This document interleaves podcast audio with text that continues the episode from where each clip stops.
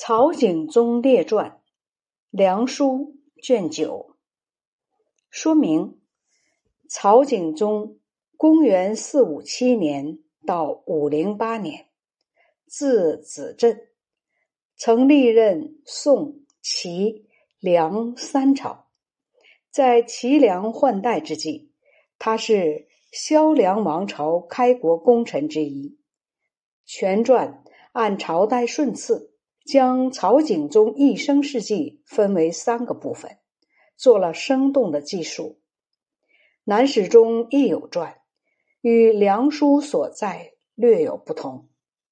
传中所记建元以前部分是曹景宗在刘宋时代的事迹，与后两部分照应，表明曹景宗成为战功赫赫的武将是有根基和历史渊源的。第二部分，自建元至永元，即曹景宗在南齐的事迹。这是他由青年进入壮年时期。除在武功战绩方面有所建树，同时在政治上也趋于成熟。他于乱世中结识了萧衍，相互倚重。当萧衍起兵代齐时，曹景宗率部全力以助。以萧梁政权的建立有开辟之功，受封为县侯。传中自天监元年以后所记是第三部分，文字有褒有贬，于事迹方面或记功或路过。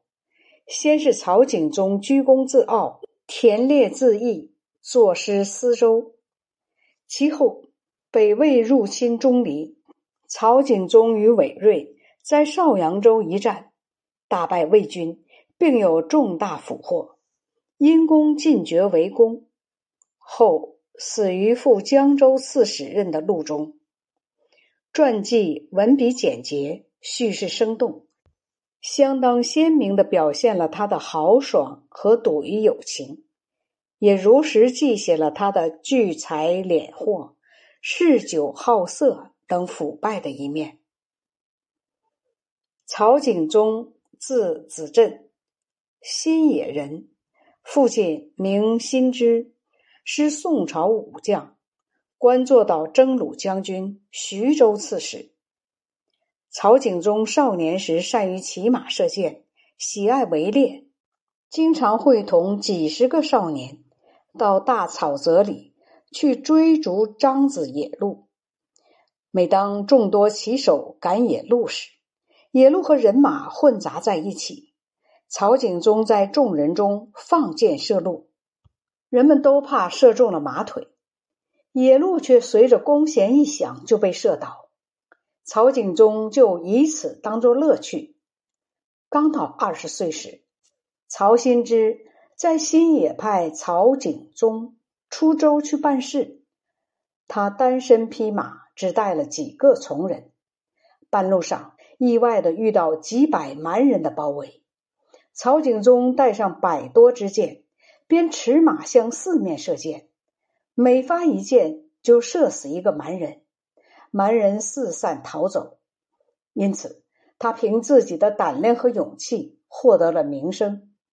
他很喜爱读史书，每次读《穰居》《乐毅传》。便放下书卷，感叹说：“男儿应当做这样的人。”被征召任西曹官职，没去受任。宋朝后废帝元徽年间，随同父亲离开本州，去京城建康，任奉诏请员外，调任尚书左民郎。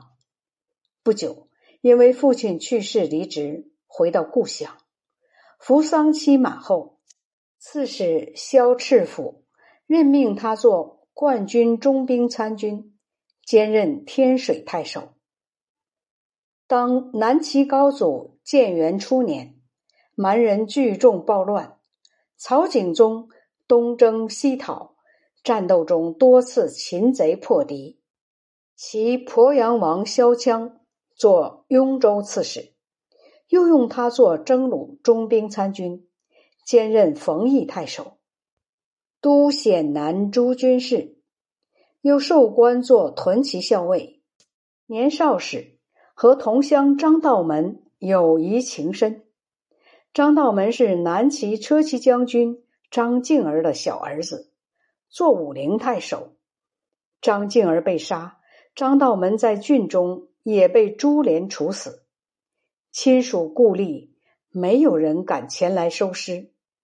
曹景宗从襄阳派遣人员船只到了武陵，收取张道门的尸体，接回来加以殡葬。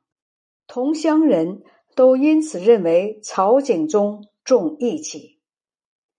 南齐明帝建武二年，北魏国主拓跋宏进攻赭阳，曹景宗任偏将，每次冲击强敌、攻陷敌阵，总是有所斩杀和俘获，因此有功勋，授官做游击将军。四年，太尉陈显达。统帅众军北上围攻马圈，曹景宗随军出征，率领甲士两千人设埋伏，击破北魏拓跋英带领的四万援兵。攻克马圈之后，陈显达论功行赏，把曹景宗排在最后。曹景宗退兵回来，毫无怨言。北魏国主又率大军来进攻。陈显达在夜里逃跑，曹景宗引导他进入山道，因此陈显达父子得以安全脱险。